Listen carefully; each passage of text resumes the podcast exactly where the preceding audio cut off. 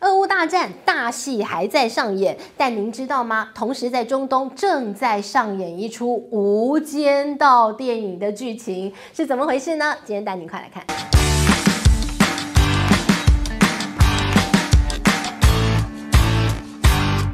Hello，大家好，我是治愈，今天要跟大家来聊一聊俄乌大战的。背后其实有非常多的故事，而且呢，当俄乌大战不断不断在歹戏拖棚的同时，一场中东的无间道正在上演。大家有看过电影《无间道》吧？就是好人也是坏人，坏人哎，可能是好人，就这么神奇，就这么纠结。好，我们今天要首先要先带您来看看哦。其实呢，现在美国啊，希望可以赶快趁着这次的俄乌大战当中，把俄罗斯整个拖垮，同时呢，也希望可以达到呃让北约东扩的目的。而目前你看起来，似乎呢，包括美国跟俄罗斯在这场大战当中啊，现在各自都慢慢要到了。他们想要要的，而只有乌克兰那么倒霉，什么都没要到，就那么倒霉，还沦为战场。好了，那这些姑且不论，我们之前谈很多，但是呢，今天要跟大家来好好聊一聊的是，到底谁在这场战争当中获益？而且您知道，俄乌大战其实牵动了中东的权力布局。好，我们首先来看啊、呃，这个美国，他们最近呢，他希望可以斩断普丁的。四大护法，而且他各个击破。哪四大护法呢？首先土耳其，再来伊朗、沙乌地阿拉伯。还有印度这四大护法啊，可以说呢是在这回的战争当中，经济制裁当中，他们或多或少都站在俄罗斯的这一方。那美国现在呢，就希望啊，可以各个击破，让你们不要再那么挺俄罗斯，稍微靠向我这边一点，让俄罗斯可以承受更大的打击。好，我们简单来说，比如说呢，像是土耳其，从这一次当中，他获得了非常多的一个利益。那像伊朗呢，他们获得利益，哎。有哎，本来呢，这个伊朗不是被制裁到哇满头包，但是呢，这回看到了油价高涨，看到了俄罗斯夹天然资源而自居。现在呢，听说啊，这个美国本来有意要放宽一点制裁，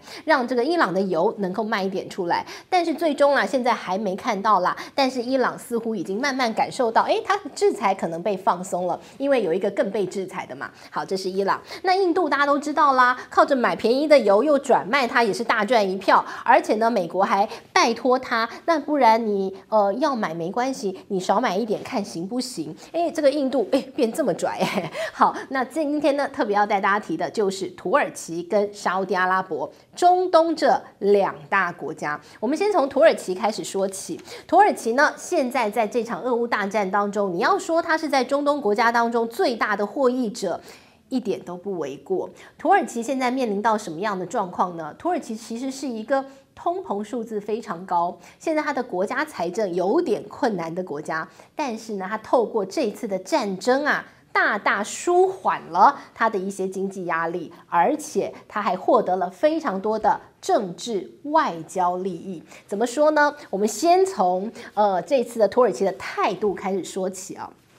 土耳其呢，他就非常明确了，很有意思哦。大家本来以为他跟俄罗斯关系不错，因为呢，他们有非常紧密的经贸关系。但是没有想到，在联合国的投票当中啊，这土耳其啊，哎，次次都投赞成票。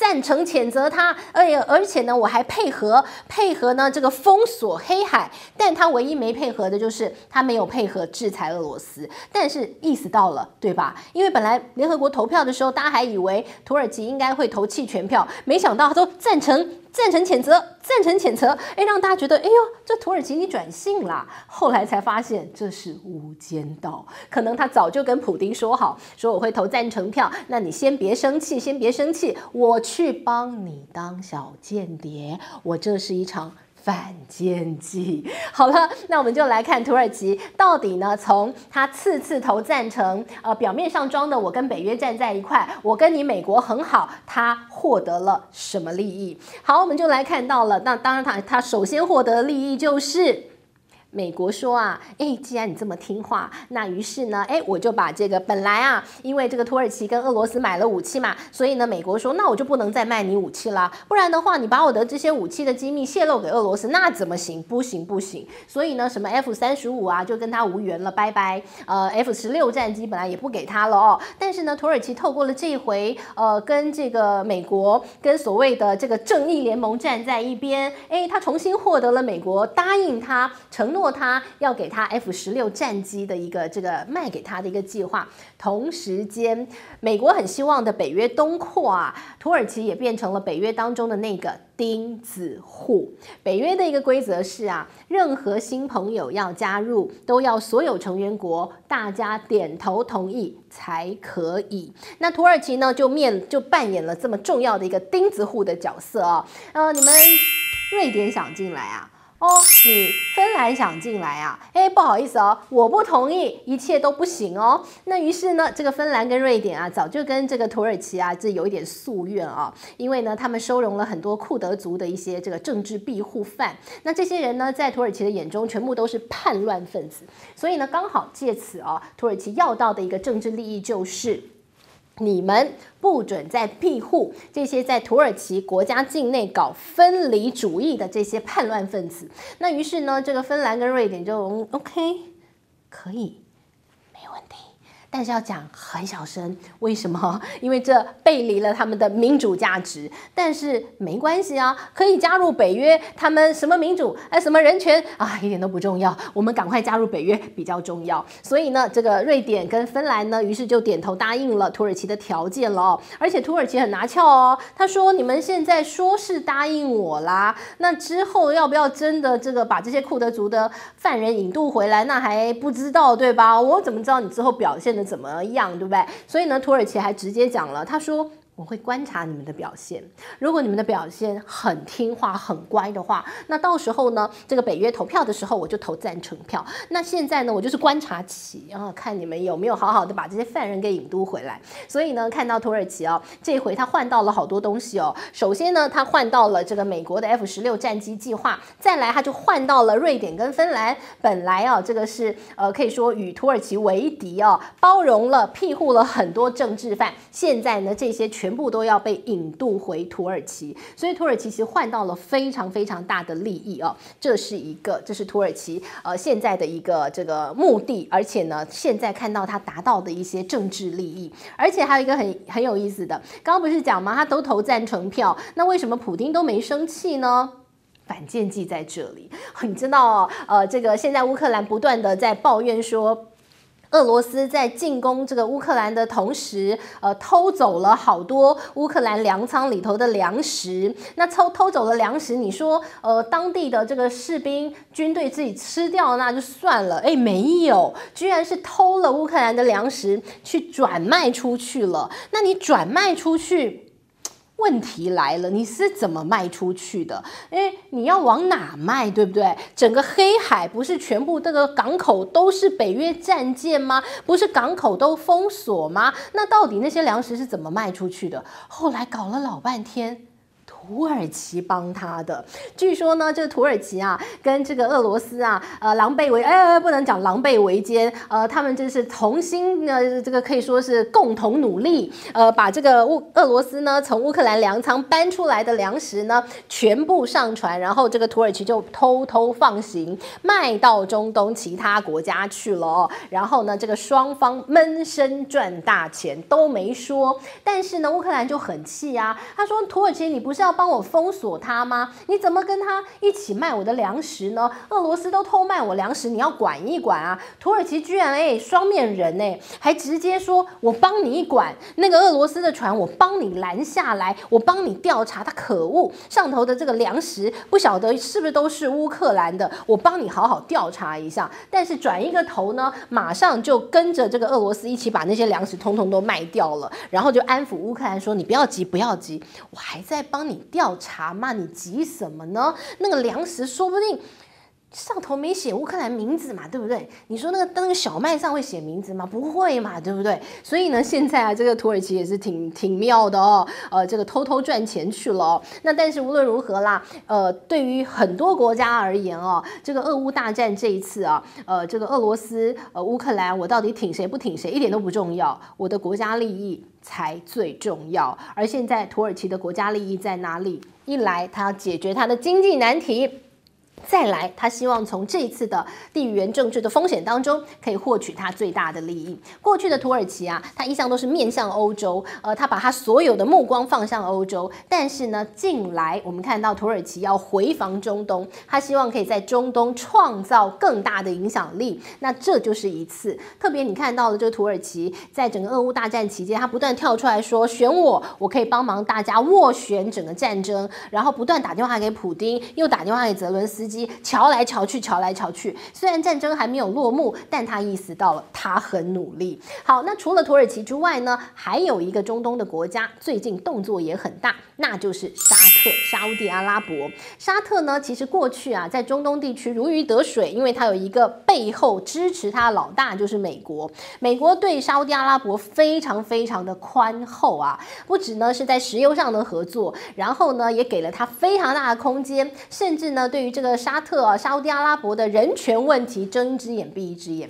但是现在的沙特跟美国之间的关系变得非常紧张。除了呢，我们看到了这个美国开始自己有页岩油嘛，页岩油现在甚至呢已经从呃这个可以变成出口国了。美国呢不但不跟沙特买很多油，甚至还有办法可以去抢沙特的生意，抢他的客户。所以呢，这个双方之间就变得有一点微妙了。再加上呢，我们看到现在沙乌地阿拉伯的王储啊，这个萨尔曼啊，他之前呢在这个土耳其。呃，这个境内杀害了美国的记者，哇，这件事情呢，也让这个沙特跟美国之间的关系啊变得非常非常的紧张。但是现在不一样了，我们看到了拜登总统啊，已经安排了行程，他要到这个沙特去拜访，希望呢，为了高油价，让沙特还有带着他的整个这个海湾国家组织啊，这个 OPEC 组织，大家一起增产，让油价可以降下来，解决美国内部的通膨的难题。但是呢，我们看到这个沙特啊，嗯。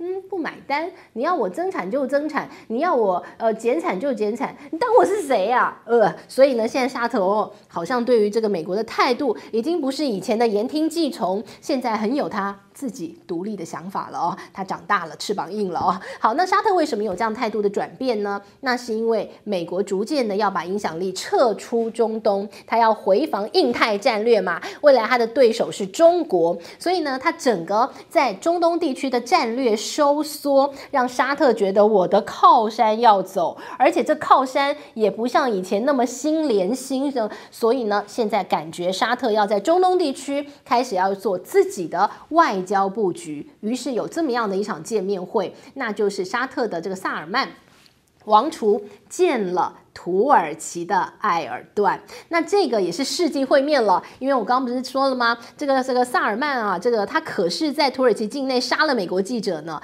哎，这个对土耳其来讲，这实在是一件天大的荒唐的事情。你要杀人，你要放火，你到别的地方去啊？为什么要在我土耳其境内？你把我这里当什么啊？你在我这里分尸，哎，太恐怖了吧？哎，我还要查，搞什么？很麻烦。所以呢，我们看到了，这过去也是两国之间有一点哦。这个紧绷关系的原因，但是呢，现在两国要大和解了。土耳其跟沙特呢，现在他们双方领导人见面了，而且关系挺不错的。而且土耳其释出了善意哦，本来呢要抓这个美国记者的一个这个杀人案的一个真凶，呃，真凶很难抓嘛，因为就是人家王储萨尔曼嘛，你要怎么杀，没办法查嘛。所以呢，现在他把整个案子移交给沙特，说你们自己去查吧。呃，这个王储你们自己国内解决，所以案子。移交给沙特，两国现在有一点要和解了。那和解呢，背后代表的意义就是整个中东地区看到了，在后美国时代，